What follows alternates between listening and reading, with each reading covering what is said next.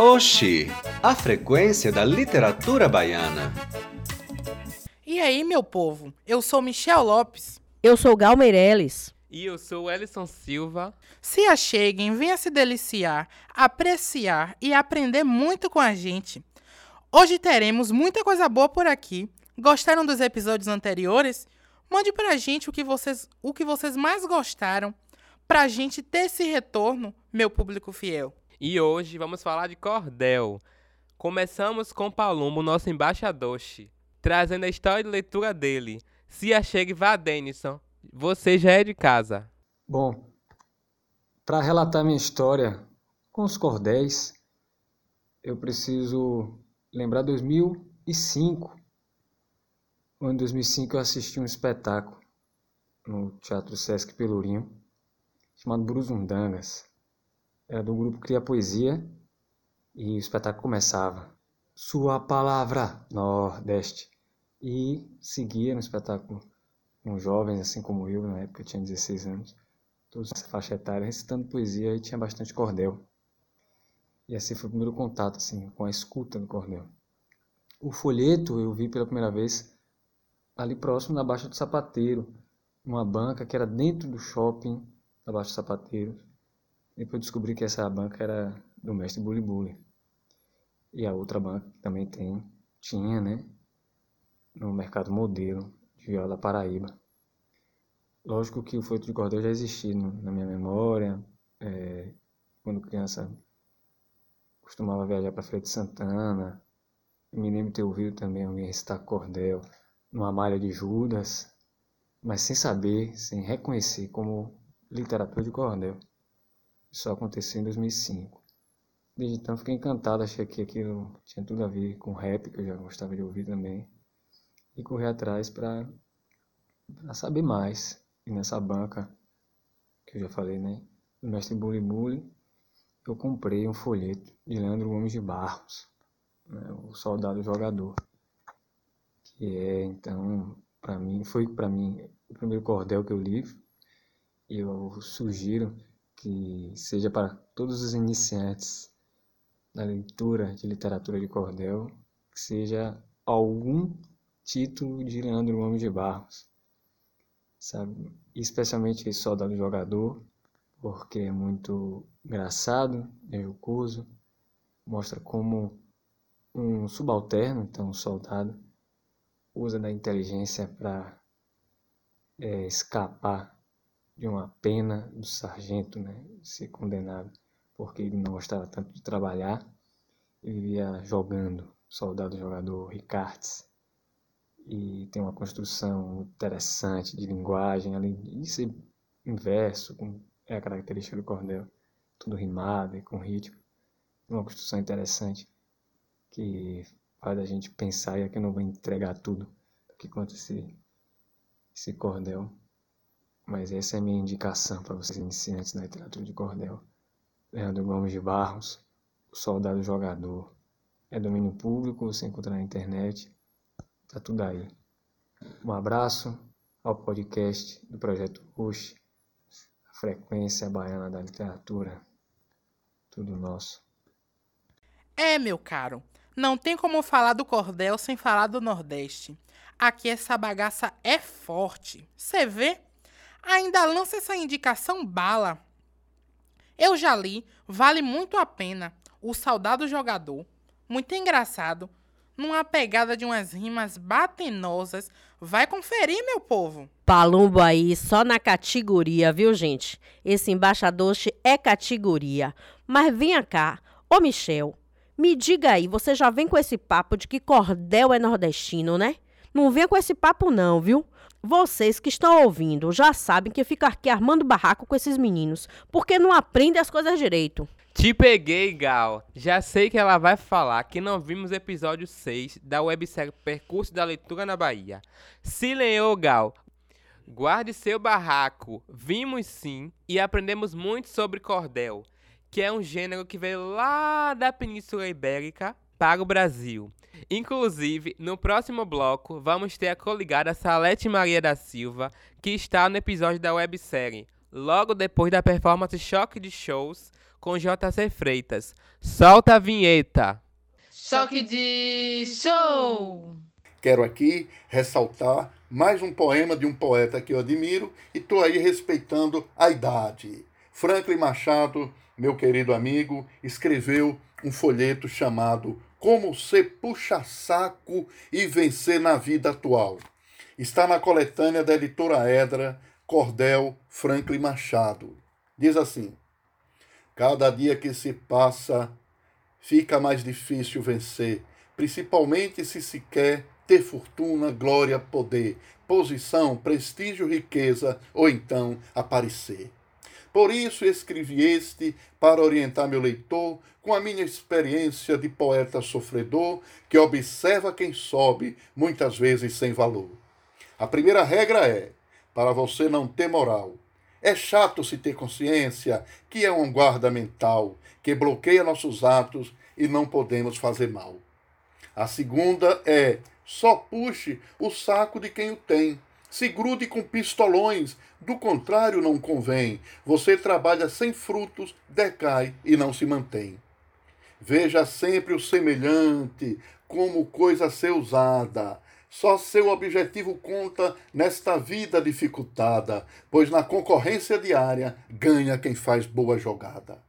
Não respeite nem a si, veja que o dinheiro é mais, ou se quiser ser famoso, faça tudo pelo cartaz e siga essas outras regras que nunca serão demais. Se ajoelhe ou se abaixe perante autoridades, como os árabes já faziam desde as antiguidades. Vá na frente abrindo alas, mostrando capacidades. Faça exercícios de flexões para a espinha dobrar, poder curvar ou ajoelhar-se, pois sempre deve se abaixar, porque os poderosos adoram ficar do alto a olhar. Estenda o tapete na frente, até seu paletó coloque, como Walter Halleig fez, para a rainha dar um toque, pisando por sobre a lama, sem precisar da pinote. Curve-se sempre até o chão, sirva até de bom capacho, pode até quebrar a coluna, não ache que é ato baixo, deixe-lhe botarem as patas, abaixe bem o cachaço.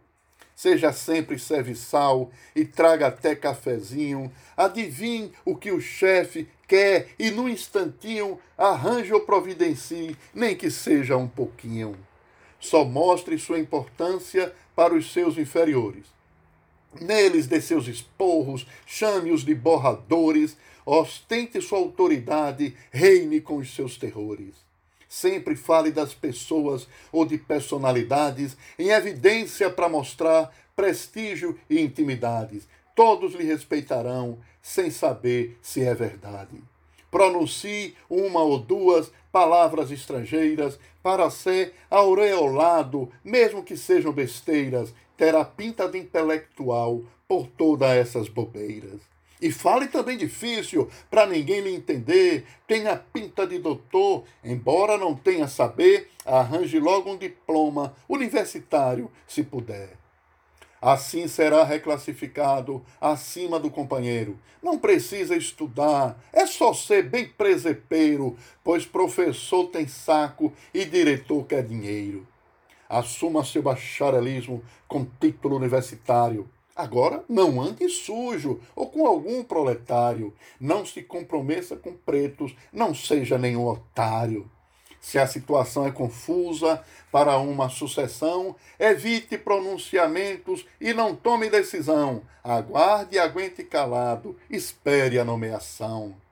Fife, fique com quem está de cima, apoie logo quem subiu. Nada de ficar solidário com quem desceu ou caiu. Não seja herói ou suicida, faça que não sabe ou não viu. Quem cair, que se segure, não vá se comprometer, olhe para frente e para o alto, se quiser então vencer, e nunca se lamente achando ser duro viver. Você serve ao poder, tem essa desculpa pronta, é um humilde servidor que só o poder lhe monta, e assim adule o novo chefe e não lhe faça afronta. Fale alto e de bom som, em atitude corajosa. Quando se tratar de apoio à autoridade poderosa, você vai impressioná-la e ela lhe será dadivosa.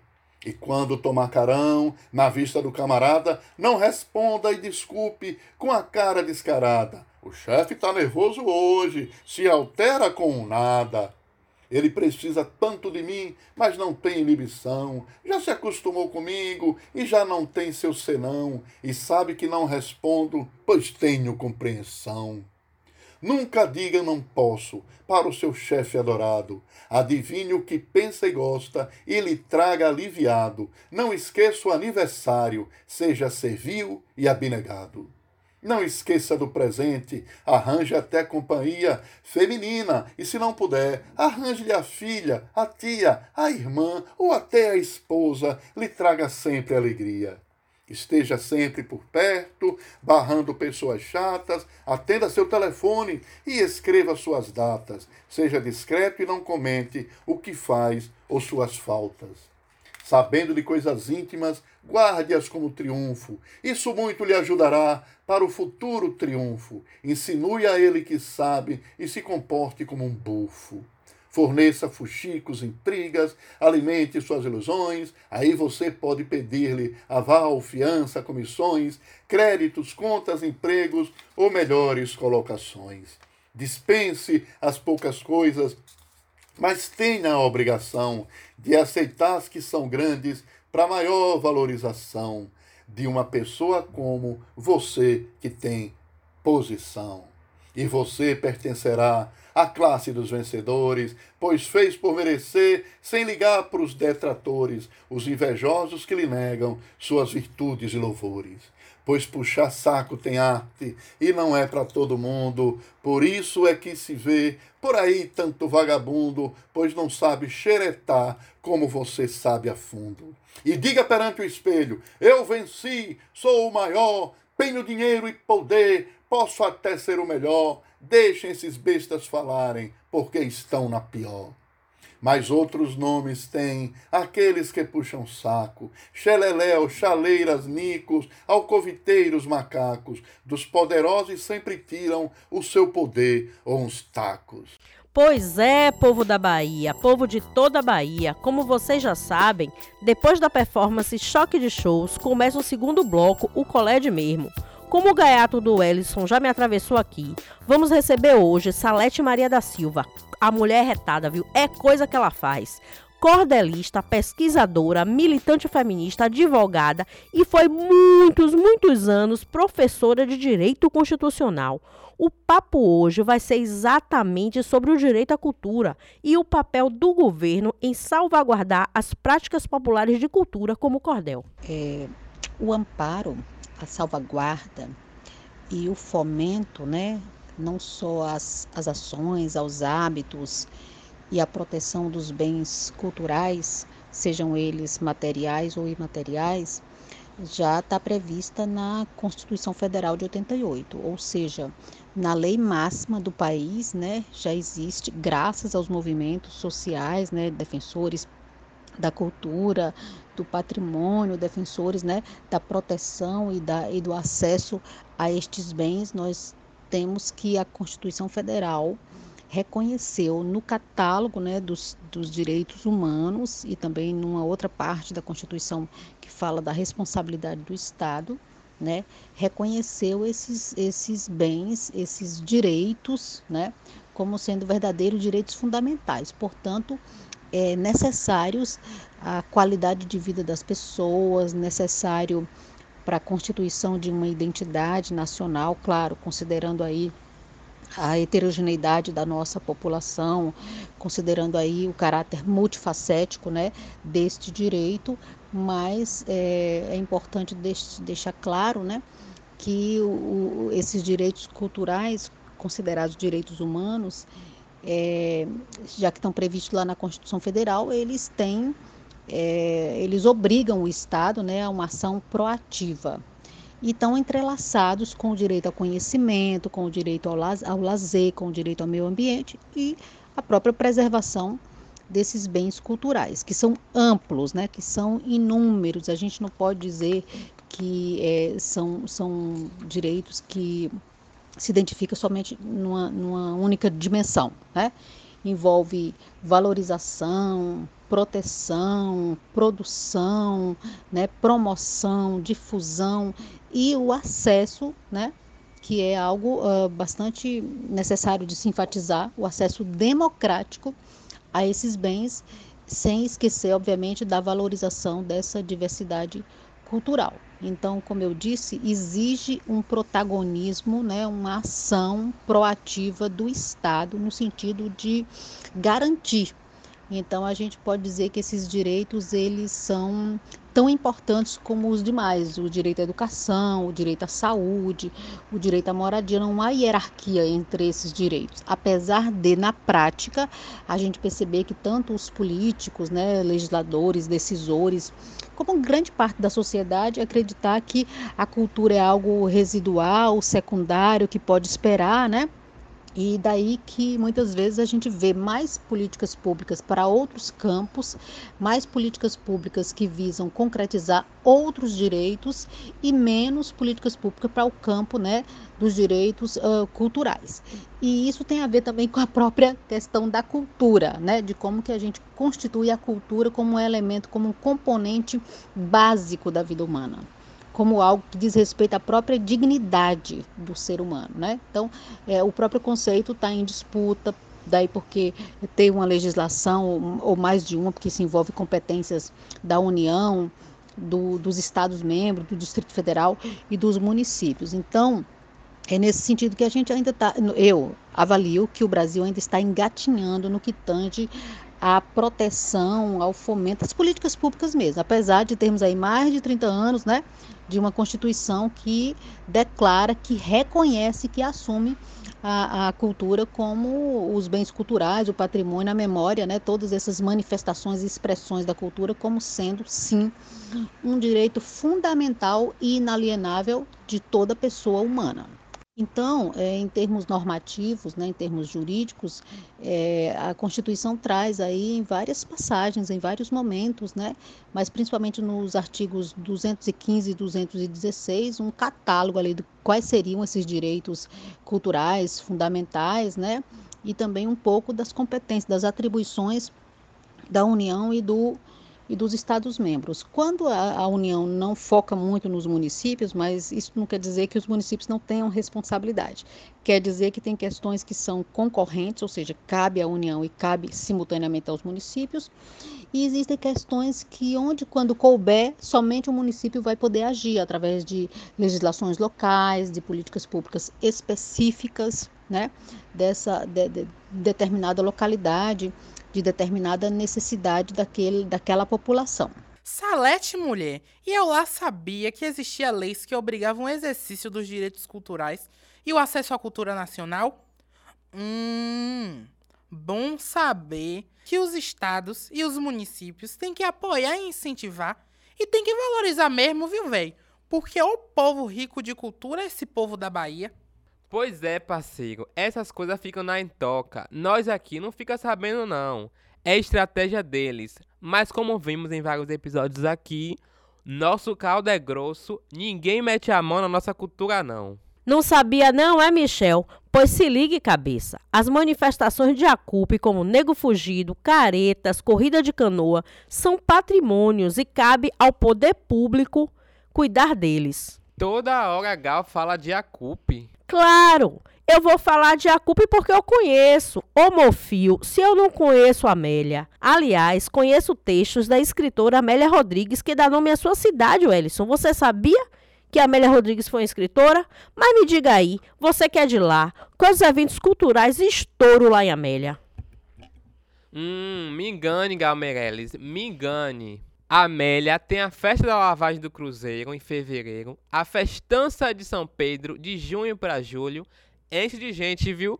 E a, pra não me esquecer, tinha ou tem ainda não sei, o Carnaval de São Bento do Iantá, distrito de lá. Se ligou, Gal? Pronto, Ellison. Agora me liguei, tá vendo? Olhem que bacana. Agora eu e nossos ouvintes já estamos por dentro do que rola em Amélia. Mas enquanto não podemos ir para festas, continuamos aqui aprendendo com Salete como nós somos um país continental, né, com uma extensão territorial assim imensa e uma realidade cultural bem heterogênea, bem diversa, né? bem multifacetada.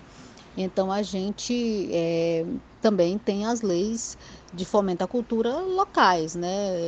É, regionais. Então você vai ter aí os estados também com suas legislações específicas, Bahia, Paraíba, Ceará, Maranhão, né? E, e, nem todos dispararam essas legislações simultaneamente. Então, nós temos uns estados mais é, desenvoltos, mais proativos, né? Nesse sentido. Para você ter uma ideia, é, o estado que avançou, que primeiro, né, é, é, avançou nessa proteção da cultura oral, dos mestres da cultura, né, etc., foi o estado do Ceará em virtude da presença né, e, e da expressão muito forte de, de, desses grupos sociais ali no seu território. Não quer dizer que nos outros estados não tenham. Isso depende também da organização né, política, da consciência, da luta, da pressão e da oportunidade de ter também governos sensíveis a essa temática. Mas hoje, além da Constituição Federal, né, além da própria Lei Rouanet, né, que é da década de 90, né, que instituiu aí o Programa Nacional de Apoio à Cultura, o PRONAC, né, nós temos é, legislações esparsas, então a gente vai ter aí uh, mais recentemente a lei Aldir Blanc, né, que vem dar esse auxílio financeiro à cultura nesse período da pandemia, e temos um catálogo de projetos de leis tramitando há bastante tempo lá no, no Congresso Nacional, a exemplo da lei que visa valorizar a cultura oral, né? A lei Griot, né? Que é um PL, na verdade, não é uma lei, ainda é um projeto de lei que está tramitando, salvo engano, desde 2011, depois de muita mobilização nacional né, de, de artistas, de, de mestres e mestras da cultura oral, né, com apoio de intelectuais, de políticos, etc., que visa justamente é, é, regulamentar né, de maneira mais pormenorizada, mais especificada essa, essa temática. Mas a gente tem aí realmente uma obrigação, há uma obrigação constitucional para que governantes né, nacionais, estaduais e locais realmente assumam a cultura de um modo geral e a cultura popular em particular como algo que merece é, atenção, que tem que estar presente né, no, nas políticas, nos, nos planos, né, no orçamento né, da, daquele, daquele estado, daquele município. Mas eu, eu avalio como ainda muito frágil né? Demoramos demais, apesar de ter legislação no Brasil sobre cultura desde a era Vargas, né? desde a década de 30. Nós temos essa legislação, algumas legislações, né? mas nós ainda estamos engatinhando neste campo, comparativamente com outras áreas, né? com áreas como educação, né? o mundo do trabalho uh, e outras. Então, assim, é, é, cada conquista deve ser celebrada, né? Mas ao mesmo tempo a gente tem que identificar que existe uma lentidão, né? Muito, eu diria, uma morosidade é, que precisa ser criticada, né? Nas produções intelectuais, nas ações, né? No, no, nos projetos, na, enfim, no processo educacional, né? Da, da educação para a cidadania. Então, é, a gente sabe que também em nível de Estado e de município existem algumas iniciativas, mas os, os, os, cordelistas, digamos assim, os emboladores, os cantadores, os violeiros, para falar um pouco aqui do pessoal, né, dos cordelistas tradicionais, que dependem de políticas públicas também para é, difundir o seu trabalho, também para sua sobrevivência, para a, a, a proteção, né, o amparo e a salvaguarda seu, das suas produções, etc. Então, na verdade, nós temos uma lei federal que institucionaliza essas ações como profissão. Então, é a chamada Lei 12.198 de 2010, né, que foi é, sancionada pelo, pelo governo Lula, que cria a profissão de repentista. E, nesse, e nessa legislação é que para os cantadores, violeiros, poetas, cordelistas a essa mesma é, categoria. Mas apenas institui e pronto. Então é como se eles fossem trabalhar na iniciativa privada ou, por si, ou autonomamente, poder contribuir né, com com a previdência, etc. Mas não há uma política nacional de proteção, de valorização de, desta categoria é, específica. Olha, menino, quer dizer que cordelista também é profissão, é? A cada fala de Salete é uma novidade que eu mesmo não sabia desses Paranauê. E eu já tô doido para aprender mais. Bora escutar? Obviamente que a gente avançou bastante, né? Com é, com a criação de, do, do, Ministério Específico da Cultura, né, já, já no, nos, eh, em meados dos anos 2000, 2009, 2010, por aí, que geralmente era estava vinculada ali à, à Secretaria de Educação, aos Ministérios da Educação. Então, ter uma, uma um Ministério da Cultura eh, foi um ganho, foi uma conquista para visibilizar a importância, né, desse, desses bens, desse, desse patrimônio e, e também eh, tentar e a produção de material, né, didático, informativo, explicando que de fato constitui um bem cultural de natureza material, né?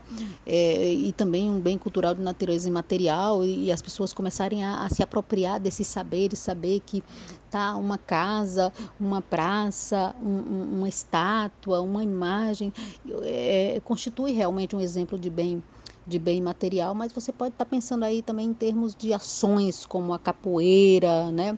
como a dança de coco, como tudo aquilo que, que depende, que envolve o protagonismo e a expressão das pessoas. Né? Então, a, a constituição do, do IFAM também foi muito importante, o próprio Plano Nacional de Cultura e as metas né, que ele estabelece que deveriam ter sido atendidas até o ano 2020 e, obviamente, não foram. Né?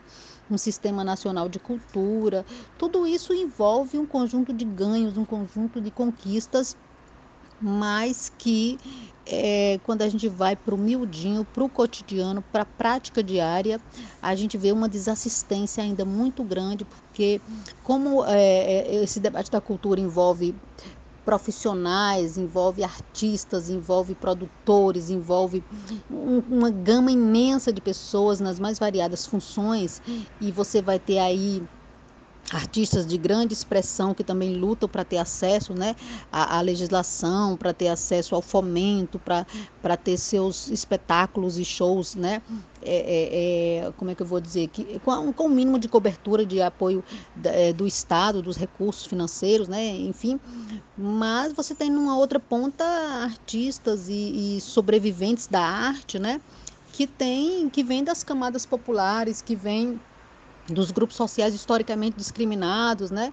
vulnerabilizados e, e, e que é, muitas vezes não tem o traquejo, não tem a intimidade com essa linguagem, né, com essa gramática jurídica, com esses trâmites é, é, burocráticos e que muitas vezes ficam é, ao largo, né, ficam à margem dessas, dessas poucas e ainda tímidas conquistas que nós temos é, no campo da cultura no Brasil. Então, é, na verdade, nós, nós somos um país que de profundas desigualdades né, sociais, econômicas, políticas e culturais também.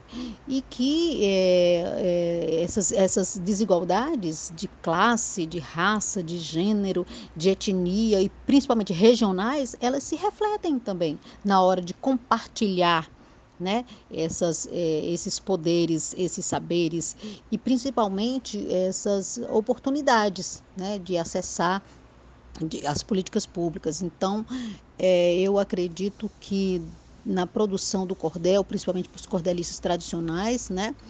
Nós, as políticas públicas, elas, as poucas que existem, elas ainda precisam de mais diálogo, elas precisam eh, serem ser produzidas de maneira mais horizontais e muito mais flexíveis. Né? Nós precisamos de ferramentas, de mecanismos que atenda é, o, até o modus operandi, né? o hábitos dessas, desses grupos, que se é, são grupos que estão habituados com a oralidade, né? que estão é, é, é, que se forjaram enquanto sujeitos identitários e enquanto artistas nesse campo da oralidade, né?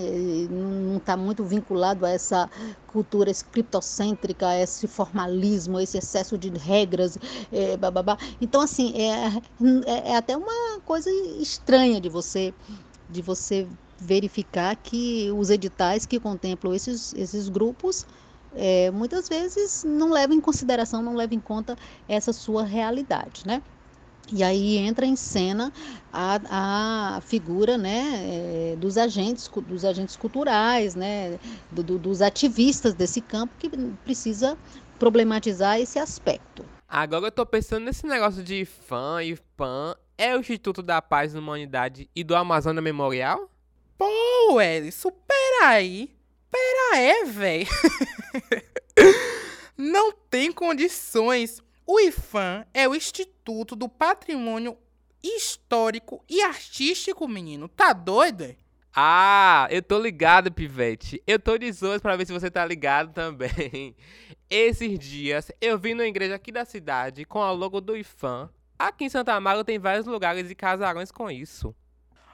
Oi, se ligue que nos próximos áudios você vai ver as outras ações sobre a importância aí da cultura, essas paradas assim. Então, em linhas gerais, a gente pode dizer que da Constituição Federal de 88 para cá, que eh, elevou a questão da cultura ao status de direitos humanos, de direitos humanos fundamental, nós temos também aí, né, eh, as emendas constitucionais que que criaram realmente o Plano Nacional de Cultura, o Sistema Nacional de Cultura, depois tem uma lei, né, que é uma lei que a gente chama de infraconstitucional, que é a Lei Rouanet, né, que é uma lei pró-cultura e, e, e temos aí vários projetos de leis tramitando que visam tratar das questões mais específicas, que vão desde especificidade sobre tombamento, né, sobre os museus, sobre a questão do, do, do livro, sobre a, as expressões culturais as mais diversas. Então, assim, é um desafio grande, porque o campo da cultura envolve uma gama imensa de expressões, né? Que não dá para inserir numa mesma caixinha, para colocar no mesmo pacote, né? E o que eu chamo a atenção sempre, as diferenças e a diversidade regional pede, né, políticas públicas mais locais, legislações mais específicas que dê conta, né, desse desse cotidiano que as pessoas vivem nos municípios, as pessoas produzem, né, sua, suas, sua, seus, seus produtos artísticos, né, suas manifestações artísticas ali naquela localidade, porque tem um forte vínculo com a forma como se vive, como se come, né? como se dança, como se expressa, como se, como se vivencia a, a, religiosidade. Né? Tem um elemento que, que a antropologia, né? que o campo da antropologia cultural vai é, ajudar a entender na hora de pensar uma legislação, uma política pública, porque as políticas públicas dependem de determinadas normativas, né? Para saber quem é responsável pelo quê, de onde é que vem esse recurso. Então, um protagonismo maior do, do, dos artistas locais é, é, é necessário existir e também ficar de olho na na, na questão da política mesmo, política institucional. Quem são né, essas pessoas que podem contribuir decisivamente né, é, para a, a produção de, de, leis que, que ampliem, né, que, que aprimorem o que já existe, que criem novas formas né, de, de incentivar, né, de estimular, de auxiliar. Né. Agora, com o advento da pandemia, ficou bem explicitado que é preciso é, é muito tem muitos desafios né? Tem muitos desafios a serem superados né? E ficou explicitado como muita gente tinha preconceito de achar que no meio de uma pandemia não deveria ter né? É, é, é, é, é uma luta para recursos públicos para a cultura. E, e, muito ao contrário muita gente hoje depende da cultura encerrados em suas casas né? Para não pirar. Então é uma questão também que envolve a saúde mental dos sujeitos né? É, por isso que as políticas precisam ser intersetoriais né? e transversais, porque é, a, a, educação hoje está precisando muito é, de manifestações culturais para que as crianças e, e para que os educandos, de uma maneira geral, possam realmente é, acompanhar essas aulas virtuais, né? É, essas lives que, que se faz através da internet, né? Esse, nós estamos aí no, em pleno mês junino, né? Que isso afeta muito é, nossas nossas práticas, isso vai, isso afeta muito nossa psique, porque nós não estamos acostumados a viver sem, aqui no Nordeste a viver sem o São João. Então, assim, a cultura nunca é, ficou tão evidente, né? A, não só a importância dela, como a exclusão dos artistas e dos profissionais que que trabalham, né, que giram em torno desse sistema, né, é, é, de produção cultural, é, nunca ficou tão evidente a sua fragilidade, né, a sua vulnerabilidade socioeconômica, o desamparo, né, é, é, é, essa tradição de termos artistas sempre que vivem autonomamente, né, que são produtores de si, que são empreendedores de si. Então ficou aí escancarado que sem políticas públicas culturais, ah, os artistas podem sucumbir a níveis né, degradantes que, atentam contra a sua dignidade humana e a sociedade que frui, né, que usufrui dessa, dessa produção cultural, também é percebendo o quão importante é ir a um show, é ir a um teatro, é ir ao cinema, né? O quão importante isso faz parte da nossa, é, do nosso processo de educação, do nosso, da nossa vivência, né, do nossa, das múltiplas formas de, de, de bem-estar. Então, cultura é, envolve realmente a questão da qualidade de vida. E, e, e, o debate jurídico ou jus político não pode passar ao largo de outras reflexões, né? E aí entra é, profissionais da área de letras, profissionais da área de história, da, da área de sociologia, de antropologia. Não dá para pensar políticas públicas, sejam elas em termos de legislação ou em termos de ação, né? De, de fomento, né? De, de, de, a própria criação de uma estrutura né, permanente, aí entra um debate sobre uma, uma renda mínima permanente né, para é, é, essas pessoas que vivem da cultura. Eu quero dizer profissionais, né? Porque todo ser humano vive da cultura, todo nesse ser humano carece, né?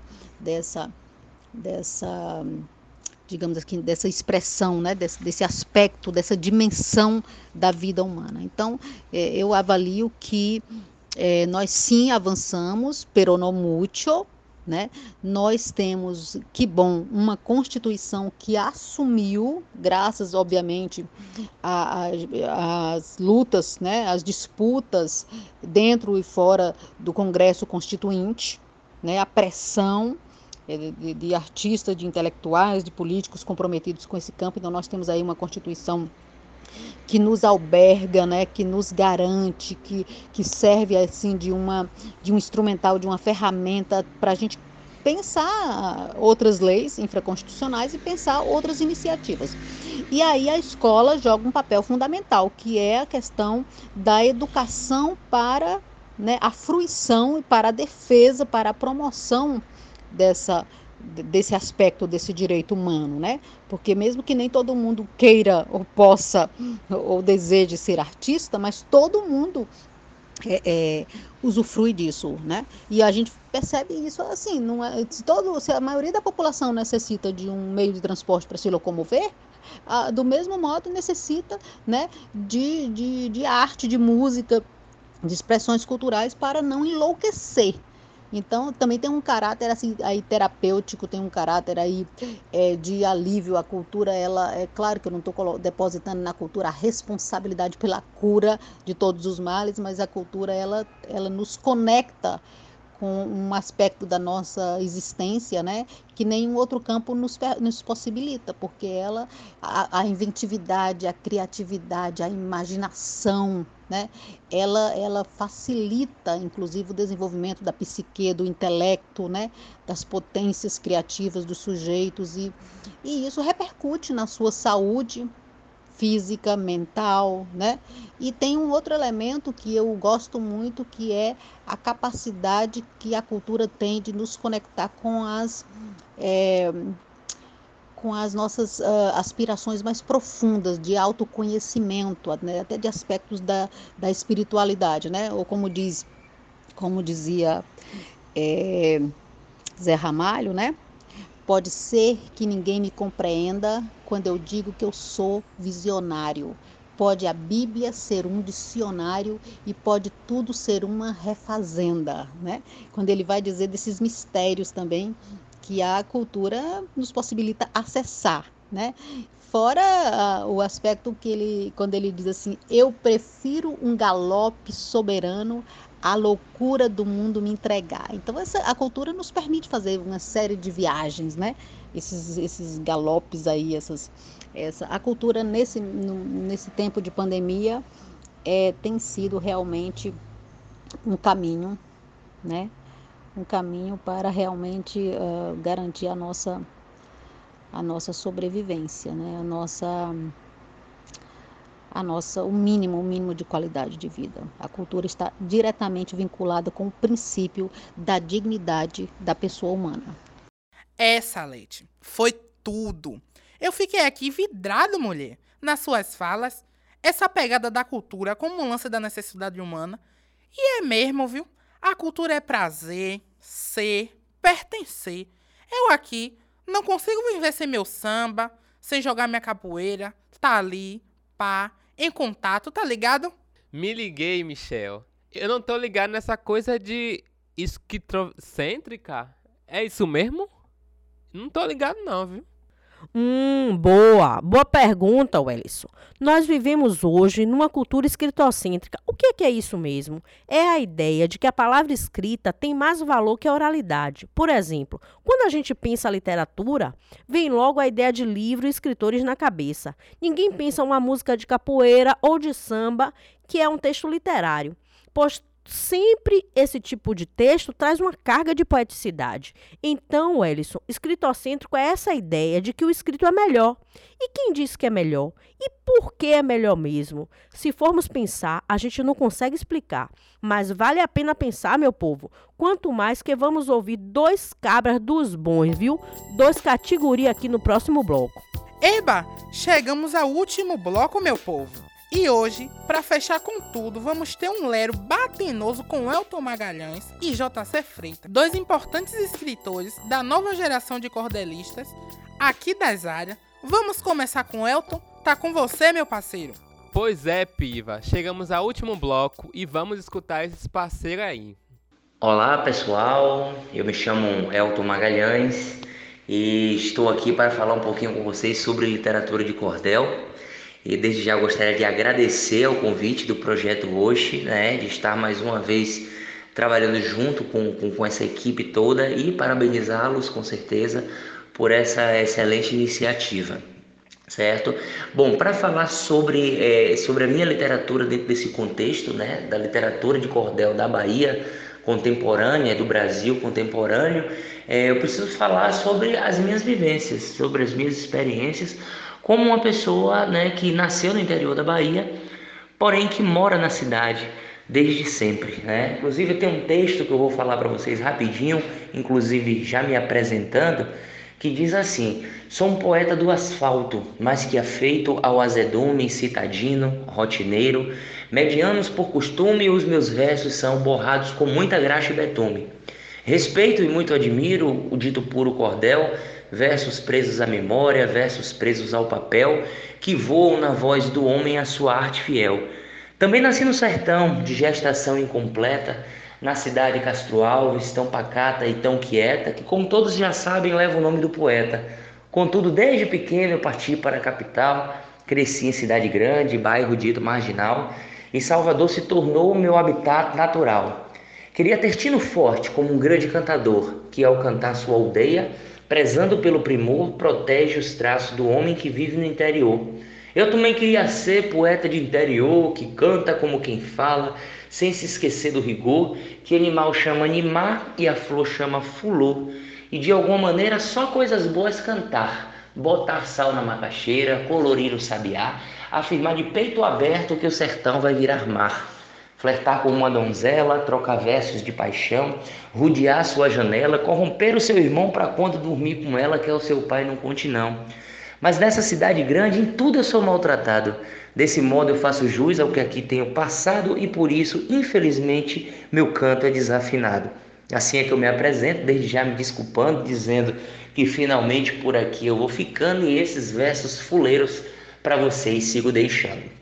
Bom, esse texto ele é, expressa, né, é, é, resumidamente, essa minha relação com a literatura de cordel, porque é, no lugar de professor, de oficineiro, de palestrante, é muito comum perceber que para muitas pessoas ainda hoje no Brasil, é, a literatura de cordel está diretamente atrelada a um sertão ao povo sertanejo, e isso faz com que as pessoas imaginem que o sotaque do poeta cordelista, ao recitar um texto, vai ser sempre um sotaque do interior do Nordeste. As pessoas imaginam que os temas tratados no Nordeste serão sempre temas voltados para o sertão, e isso aí, hum, é, sem dúvidas, é um grande equívoco. A literatura de cordel se, se transformou, se adaptou né, é, há muito tempo, né? E a gente sabe que hoje em dia é possível falar sobre tudo a partir dos mecanismos da literatura de cordel, da sua técnica, da sua estrutura. Eu, por exemplo, comecei é, nessa função no lugar de professor, né, tentando adaptar aulas de literatura para alguns alunos, né, para fazer com que a aula se tornasse um pouco mais dinâmica. E aí foi assim que eu comecei. Logo depois, né, vendo que o retorno era bem bacana, e aí eu fui escrevendo sobre diversos temas. E com certeza é, Salvador e a Bahia é, é, estão diretamente né, é, é, presentes em toda a minha obra. Muitos dos textos que eu escrevi sobre literatura de cordel falam sobre o meu lugar, sobre esse espaço. É, Elton já chegou mandando aí a real para vocês. E aproveitem, vão ler o cordel Almanac da Porra, que tá lá no portal Oxi. Vou dar uma palhinha para vocês. Caro leitor libertino, careta, conservador, venho aqui mostrar um caso de inigualável valor. Desta nossa língua culta e bela criar um primor. Eu procuro inspiração para que aqui eu discorra, atenta à fala do povo, peço que ele me socorra, pois agora irei cantar sobre a palavra porra. A Bahia é terra boa, de gente safa e esperta. A palavra na Bahia geralmente se liberta do seu sentido primeiro e tudo ela desconcerta. Agora cliquem aí no link que vamos deixar aí na bio e vejam o restante lá no portal Oxi. Pô, Elton, aqui em Santo Amaro, porra é muita coisa. São um monte de significados, assim como você disse. Rapaz, e você já gosta de escrever as coisas aqui das áreas, né? Saiba que é sempre o presente e um prazer escritores fodas como você escrever sobre nossa cultura, Pivete. Simbora seguir com o JC? Quando iniciei a minha prática em sala de aula, percebi que a literatura de cordel seria uma grande ferramenta para me auxiliar no letramento, na escrita e na compreensão de textos.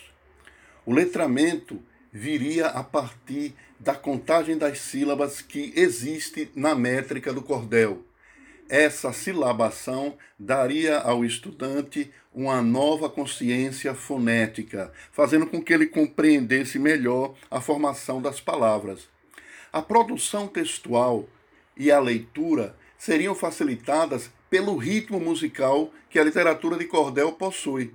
Desse modo, eu tenho utilizado com bastante sucesso nas minhas turmas do quarto e quinto ano, para que haja uma compreensão e uma produção de texto de forma mais criativa e divertida.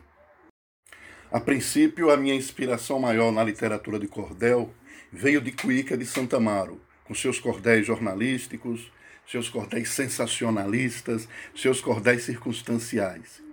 Com o tempo, eu fui trabalhando também adaptações de contos infantis para as crianças e, posteriormente, fazendo sátiras de fatos corriqueiros que aconteciam em nossa cidade e em outros lugares do país. Dessa maneira, eu já tenho uma produção aí que se aproxima de 150 folhetos, com textos satíricos, cômicos, biográficos, adaptados e jornalísticos. Rapaz, essa pegada de uma adaptação nesses textos é inventar e se reinventar. Isso não é para qualquer um não, viu, pai? Bora continuar escutando o JC? Outro professor aí, Michel. Grande honra, JC. Chegue mais. Infelizmente, a literatura de cordel ainda é discriminada nos meios literários e acadêmicos. Eu não me insiro como produtor de cordel dentro da produção literária baiana e nem brasileira. Apesar de saber que existem academias brasileiras de cordel, ordens dos poetas de literatura de cordel, mas também não estou inserido em nenhuma delas. A literatura de cordel ainda é uma literatura alternativa. Ela deixou de ser popular. Né? A literatura de cordel ela é agora é lida mais por estudantes secundaristas e principalmente universitários que têm interesse em pesquisas históricas, antropológicas, sociológicas. Vejo da seguinte maneira: o cordel possui uma literatura de baixo custo e produzido em pequenos folhetos, não recebe o devido respeito de livrarias, nem de editoras, nem de academias. Eu mesmo já tentei, na época em que existiam livrarias, levar folhetos de cordel para serem vendidos nas lojas e fui rejeitado. Produzi livros com literatura de cordel e continuei sendo rejeitado. Aqui na Bahia eu só conhecia a editora LDM, que teve essa ousadia de vender literatura de cordel, tanto em folheto como em livros. E aí, o nosso querido poeta Antônio Barreto, Antônio Vieira, foi que obtiveram assim mais sucesso nessa área. O que eu posso destacar dentro da minha obra e que eu chamo de best-sellers, que são livros que eu tenho vendido há mais de 10 anos, são os seguintes: O jumento que entrou na faculdade, a mulher que trocou o marido por um computador, homem que mija sentado dá mais prazer à mulher, ouvido virou pinico nas cidades da Bahia, o cão que levava o dono para fazer cocô na rua, entre outros. Publiquei uma antologia chamada Baianices, Baianadas e Baianidades, com 21 folhetos. Esse, essa coletânea se esgotou, foi publicada pela editora Vento Leste, mas ela está disponível junto com o volume 2 no site da Fundação Gregório de Matos, Caminhos da Literatura Digital salvador.bar.gov.br. Tenho folhetos para vender, mas como a banca de cordelistas da Praça Cairu foi extinta há oito anos, eu agora vendo apenas através da internet. E quem tiver interesse em conhecer este e outros textos meus, é só escrever para o e-mail oficinadecordel@gmail.com. Menino, mas é texto bom que esse homem tem, viu? JC, o cordel realmente nos últimos anos tem ganhado visibilidades nacionais, como nas grandes emissoras, né não, pô? Tem um cara lá da Globo que broca, um tal de Braulio Bessa. Temos outros que não tá na TV, mas que bota pra lá também. E bate certo. Ó Salete aí, que também é uma cordelista da porra, como se diz por aqui. E de quebra, ela tá no Porta Oeste, viu, gente? Vale a pena, vocês, meus ouvintes, irem conferir os textos lacração pura dessa mulher, espia só, que ainda tem a coisa pra gente falar eu não acho que eu tenha nenhuma característica específica em relação às minhas produções, não. Como eu falei agora anteriormente, na, na última resposta, é, a Bahia realmente está muito presente na minha obra seja nas festas populares, seja nas aulas em que eu trago né, peculiaridades da Bahia, seja no cordel sobre futebol baiano, ou até o mais recente que eu escrevi sobre a chegada de Moraes Moreira no céu. O Moraes Moreira é um poeta baiano, né, além de cordelista, né, para que algumas pessoas ainda não sabem, mas é, no final da vida o Moraes Moreira publicou diversos poemas em cordel, né? E, e, é um poeta da música popular. Então esses elementos da Bahia, né, estão muito presentes na minha obra. Mas para além disso, né, eu faço todos os esforços para seguir mantendo mesmo a tradição do texto em cordel e que exige né, um, uma certa dedicação em relação à estrutura de rima, de métrica, de oração. Ainda hoje né, é, há um certo tradicionalismo nisso daí, é, e tradicionalismo esse com o qual eu concordo bastante. porque é isso que faz um texto de cordel ser realmente um texto de cordel. Né? É, é, o cordel ele não, não, não, trabalha, na maioria das vezes, não trabalha com muitas metáforas, não trabalha com muita figuração, ele carrega em si uma linguagem muito popular, né? desde a sua formação. Então, justamente por isso é importante que esses elementos, como a métrica e a rima, estejam ali bastante presentes né? e bastante claros para fazer com que haja ali um despertar de atenção por parte do ouvinte ou por parte do leitor.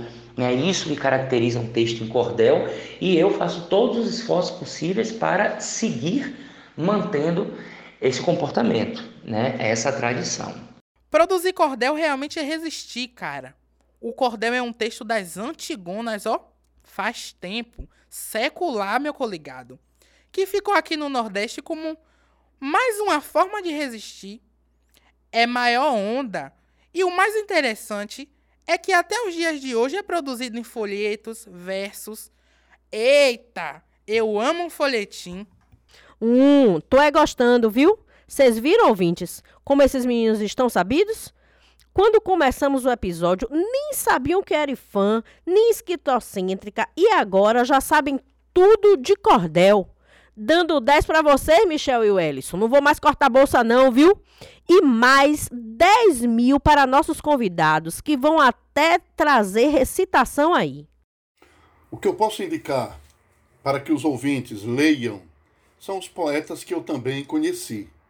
Cuica de Santo Amaro, Rodolfo Coelho Cavalcante, Papada, Antônio Vieira, João Ramos, Caboquinho, Antônio Queiroz, Leandro Tranquilino, Oswaldo Aragão, Paraíba da Viola, Minelvino Silva, Franklin Machado, Dona Zuzu Oliveira, Imperador, Antônio Barreto, Jurivaldo Alves, Luiz Natividade, Maísa Miranda, Zé Walter Pires, Pilô, Creuza Meira, Zeca Pereira, Ailton Ribeiro, Moraes Moreira, Ulisses Ângelos, Romildo Alves, Sérgio Baialista, Elton Magalhães, Piligra, Janete Lainha, Marco Aurélio, João Rocha, Luiz Campos, Gilmara Cláudia, Zuma Sérgio, José Olível, Sueli Valeriano, Fanca, Salete Maria, Doutor Zaia, Osmar Machado, Maviael Melo e outros que provavelmente eu esqueci, porque a memória não é mais a mesma.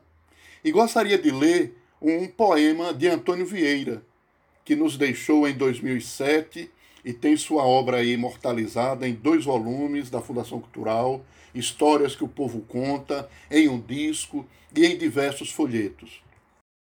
Ele homenageia um poeta que também é muito importante para mim, Cuíca de Santo Amaro, no folheto A Poesia Esculachada dele o Tal, Cuíca de Santo Amaro. São trechos do folheto de Antônio Vieira. Acredito que na produção contemporânea de literatura de cordel, tanto na Bahia como no Brasil, a minha produção está classificada aí como novos produtores, novos cordelistas. Eu tenho uma produção que aborda principalmente os temas atuais, os temas contemporâneos, com uma visão crítica da situação, muitas vezes tendendo para a denúncia e a defesa dos fracos e oprimidos. Eu sou um romântico inveterado nesse caso, sempre em busca da defesa daqueles que são subjugados. E às vezes usando muito a ironia e o sarcasmo para fazer uma crítica política da situação que vivemos. Como diz Michel, aí tá a carreta das carretas só de cordelista, viu meu público fiel? Foram 47 poetas. Não tem desculpa de não conhecer cordelista, não, viu, gente? Não pode achar que cordelista é só o que tá na Globo, não. Isso aí é só enfeito, viu? Tem gente que tá na estrada há muitos anos. Se liguem, ó. Como disse Antônio Vieira, que JC leu aí e é cantado por Maria Betânia. Antônio Vieira fez um movimento chamado Cordel Remoçado, era daqui de Santa Amaro. Ele tem um verso lindo que diz assim, ó: "O nome dos poetas populares deveria estar na boca do povo". Em termos de parceria, no início da minha carreira, eu tive dois grandes poetas que foram importantes para mim. Franklin Machado, em quem eu me espelho e percebi que havia uma afinidade temática, né, muito grande e Antônio Barreto pela disciplina e seriedade do seu trabalho. Fizemos na época dois cordéis via internet, um que chamamos A Peleja Internetica entre Dois Cabras da Peste e A Conversa Internetica entre JC e Machado. Também nos unimos, eu e Barreto, com Gilmara Cláudia, lá do Senhor do Bonfim, e fizemos um cordel também virtual que foi publicado em forma de folheto, que se chama A Peleja Internética entre Dois Cabras da Peste e uma Mulher Arretada. A trilogia Antônio Barreto, Franklin Machado e JC produziu também o, uma trilogia sobre a cultura francesa no Brasil. Fizemos três folhetos, fizemos um lançamento que foi importante ali na Cantina da Lua, né? com o apoio e produção do poeta Eliseu Paranaguá.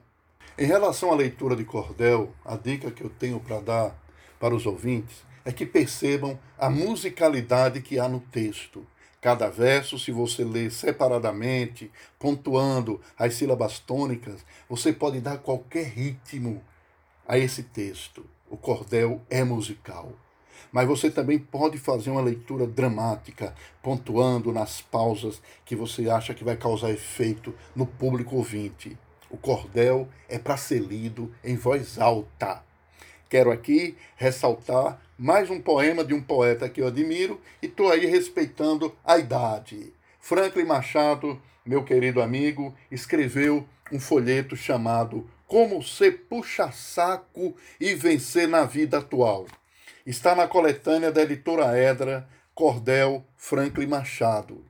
Eu, por escrever pouco, né, eu, eu, eu tenho quase 10 anos como poeta cordelista, né, e, e, não chego a ter nem 50 textos escritos, e eu digo isso porque é muito comum a escrita em demasia né, por parte dos cordelistas, e isso não é uma crítica nem nada, é só uma consideração a respeito do meu processo de produção é, mas justamente por isso, por eu escrever pouco, eu acabo também tendo poucas parcerias na escrita.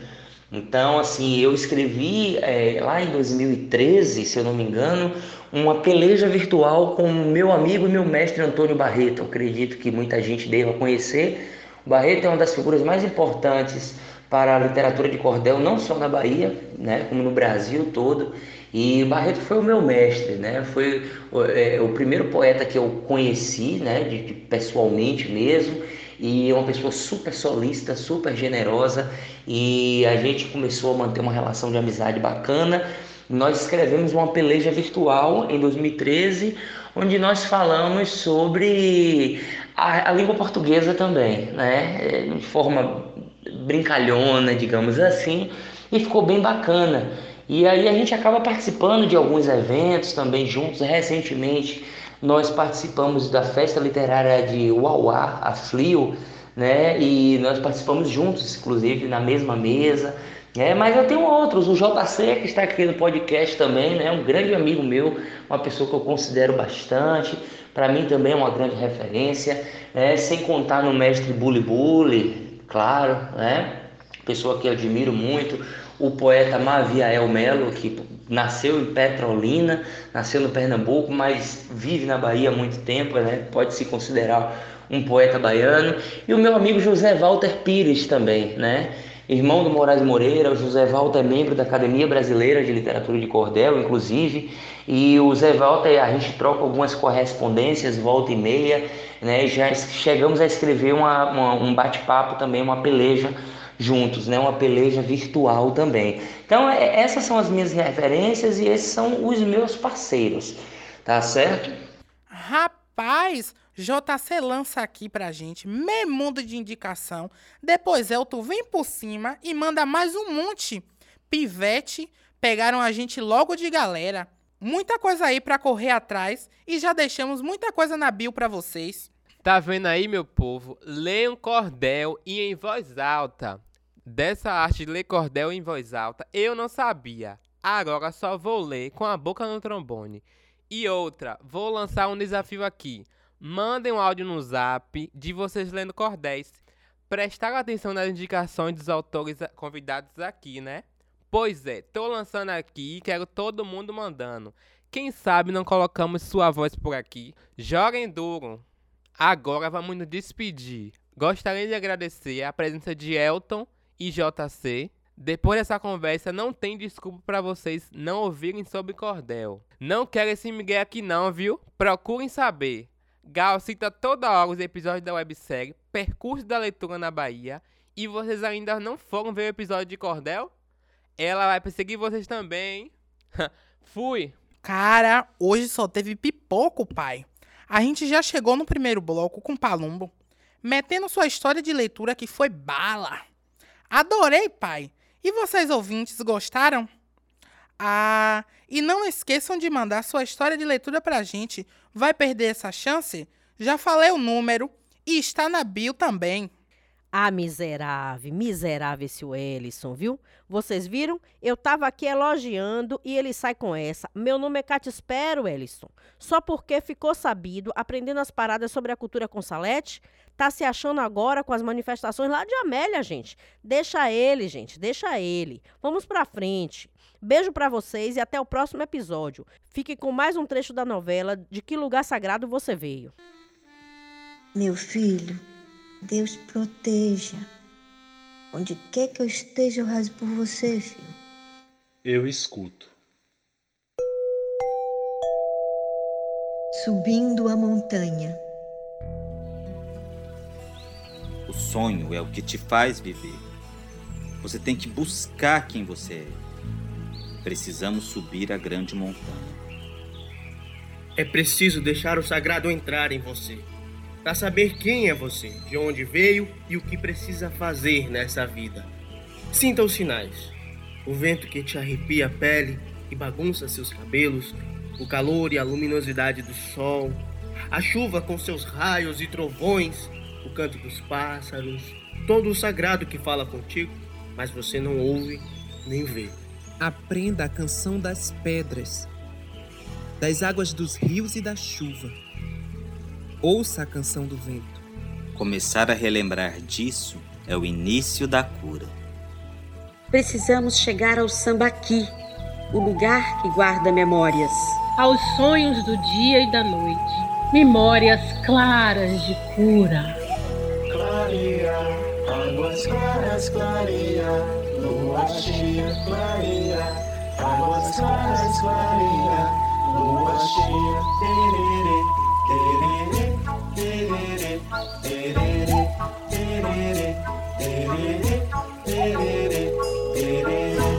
Foi lá na beira do mar que eu me criei. Foi olhando a lua cheia em águas claras me banhei. Foi olhando a lua cheia em águas claras me banhei. Clareia, águas claras, clareia, lua cheia, clareia, águas claras, clareia, lua cheia. Tererê, tererê, tererê,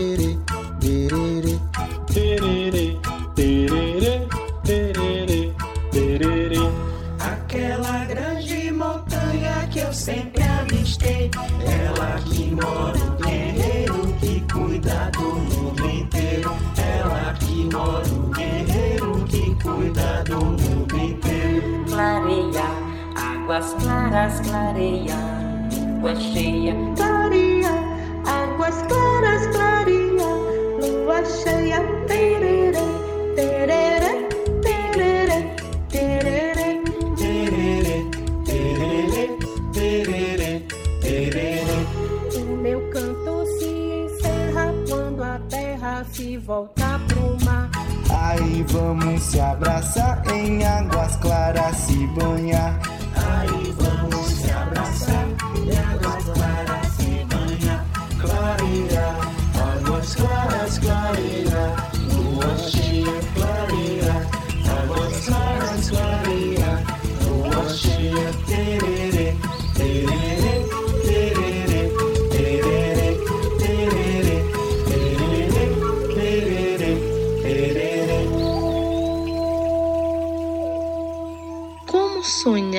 Verdadeiramente?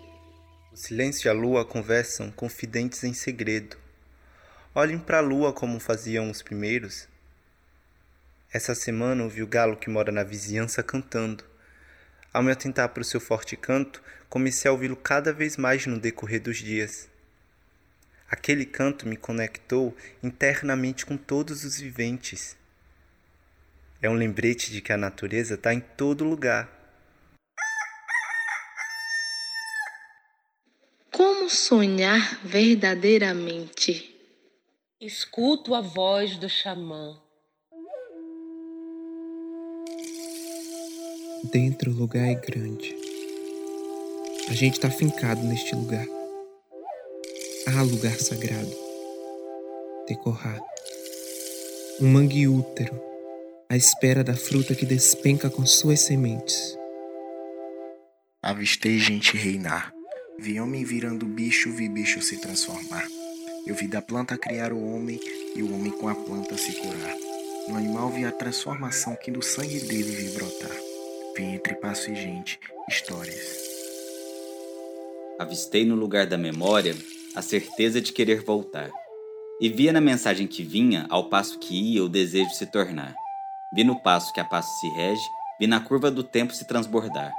Vi bicho virando homem, vi homem planta virar. Vi no passo dos meus ancestrais o presente, um velho novo criar. O manguezal ficou fora da linha divisória. E do lado de lá, a velha mulher olha a nova fronteira e diz: Mas a gente vive desse mangue.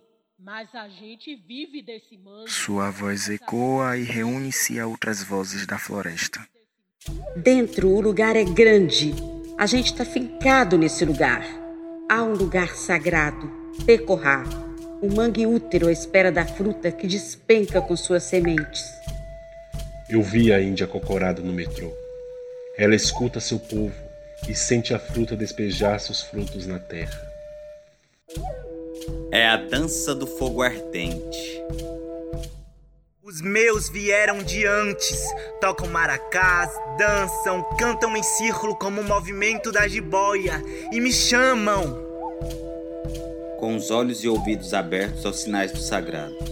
O canto de um pássaro, o entardecer, o luar, o farfalhar do vento sacudindo as folhas das árvores de uma pequena mata que todos os dias vejo da laje de casa. A mulher do velho guerreiro penteia os cabelos do marido. Amor e calma, amor e tempo, amor e força. Essa é a imagem da última anciã Caiapó que a pandemia levou. Dobro meus joelhos em frente ao cocar. Essa porta me livra de todo e qualquer esquecimento. Me leva a mexer, a dançar, a correr como criança, como um menino em dia de chuva, cabelo solto, corpo leve e eu Danço, giro próximo da saia da mulher. Corro próximo dos pés do homem e vejo que ali, enquanto tudo que sou, dança e canta. Realmente eu me entendo e não mais esqueço. O que há de índio em nós? Do índio em nós há um elo com a beleza, amizade com todos os viventes, caminho bem dentro no quintal da gente.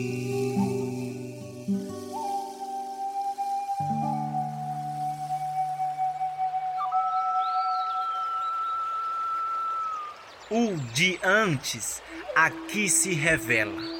São as nossas raízes. São as nossas raízes. Aquelas do manguezal da velha senhora que conta suas histórias para não ser esquecida. Eu escuto. Histórias para que nós não nos esqueçamos de seus cuidados. Cuidados da velha mãe e da nova que se livrou do laço. Tudo é corpo e não há o que não é. Tudo é vivente e não há o que não é. O elo amizade. A sabedoria é abrir-se em flor. O abrir-se em flor é escuta. Nos germens do futuro cabem as ruínas do passado. As pequenas felicidades tem a potência de ativar nossa germinação de sementes. Como eu conquisto a minha condição de ser? De ser semente. Nós somos rio, somos água em movimento, escoando sonhos, fazendo transbordar desejos, libertando um futuro que está no presente. Eu acredito naquilo que é coletivo, na busca não arrogante, nas ações que geram a liberdade, que caminham com pés sensíveis sobre o desejo de mundo. O elo dentro que nos faz correr como criança, como um menino em dia de chuva, cabelo solto, de corpo leve. Corro, danço, giro. Próximo da saia da mulher, corro próximo dos pés do homem, num caminho possível, bem dentro, com o pé na terra. A terra se misturou. Eu vejo enquanto tudo que sou dança e canta, eu realmente me entendo e nunca mais esqueço. Vamos passear serenamente. Vou, meu vou, vou, rasgando o céu, vento ventando, vento na cegueira dos medos, vento no tempo dos traumas, vou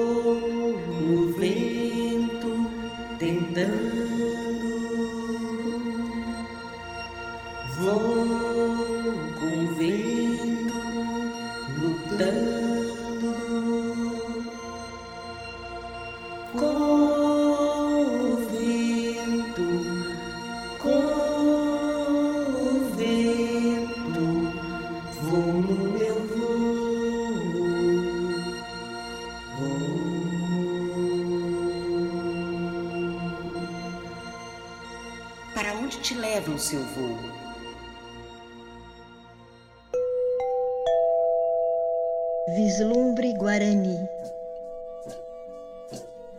Desdobrando o fundamento da palavra futura.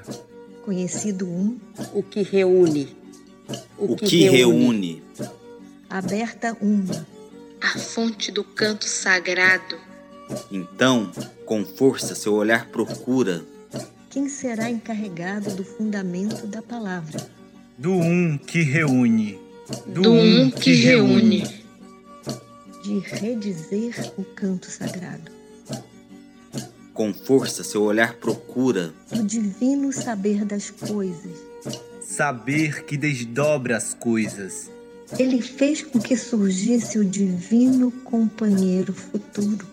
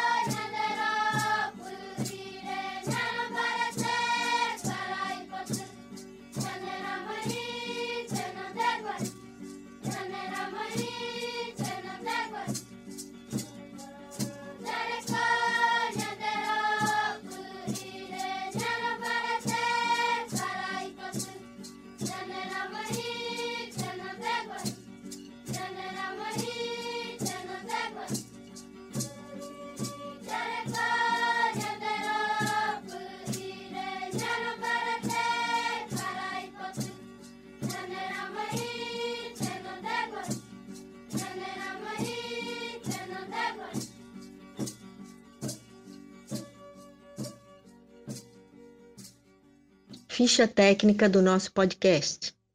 Mestres e mestras com as quais nos encontramos. Taquari Pataxó, povo Pataxó do extremo sul da Bahia. Canátio Patachu, da aldeia Muami Manti, Minas Gerais. Isaías Sales Iban Uniquim, povo Uniquim do Acre. Equedicinha, do terreiro da Casa Branca, Ile Axé Iana Souká. Wanda Machado, Iaebé, do Ile Axé Opó Funjá. Glicéria Tupinambá, do povo Tupinambá da Serra do Padeiro, no sul da Bahia. Filmes e lives que assistimos.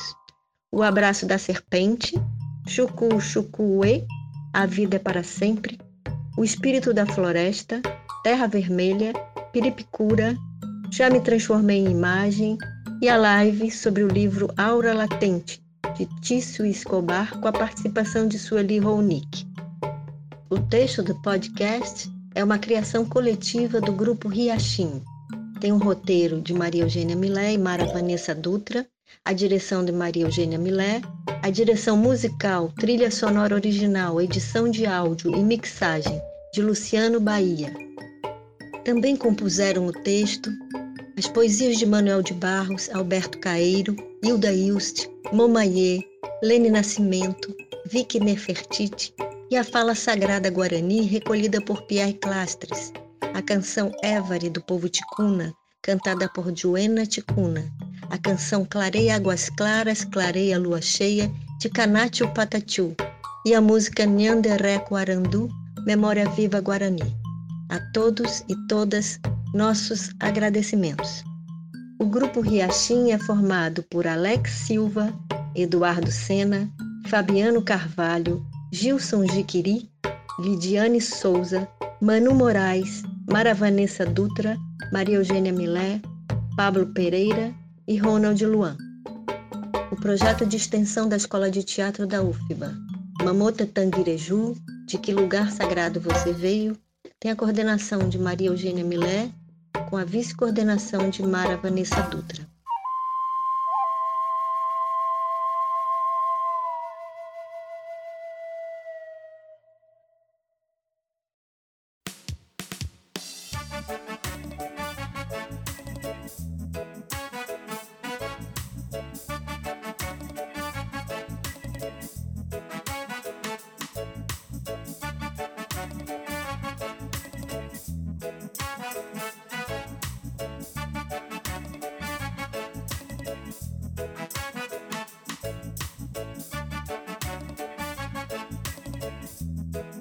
Oxi, a frequência da literatura baiana.